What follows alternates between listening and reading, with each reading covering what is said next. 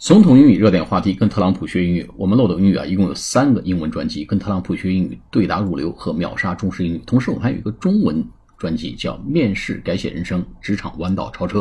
相信朋友们去收听这个中文专辑，一定会大幅度提升大家的这个面试力啊。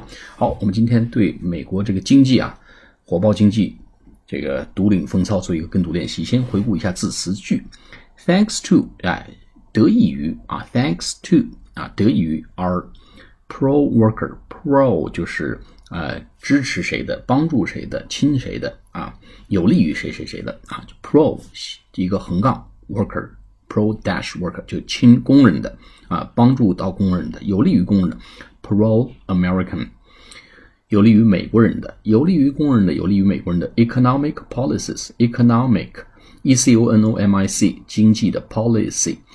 policy 经济政策，economic policies，unemployment，unemployment 就是失业失业率的意思，u n e m p l o y m e n t，unemployment is at the lowest level in more than fifty years，在五十年达到一个最低点啊，换句话说，七七一九七零年到现在，现在美国的失业率是最低的。We have created，我们已经创造了，create，c r e a t，create。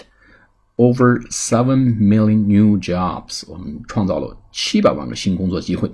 More Americans are working today than ever before。啊，历史上从来没有人，从来没有像现在这么多的美国人都在工作。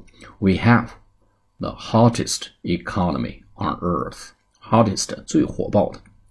最热辣、最火爆的经济，E C O N O M Y，economy on earth，在地球上啊，地球人，我们是独领风骚。好，我们再做跟读练习。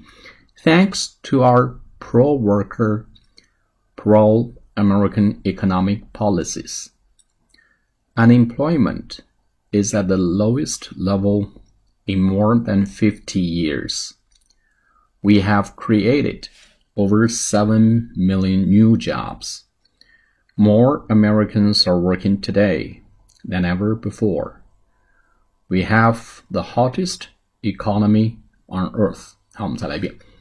Thanks to our pro-worker, pro-American economic policies, unemployment is at the lowest level in more than 50 years. We have created over 7 million new jobs more Americans are working today than ever before. We have the hottest economy on earth. 好，下次节目再见，谢谢大家。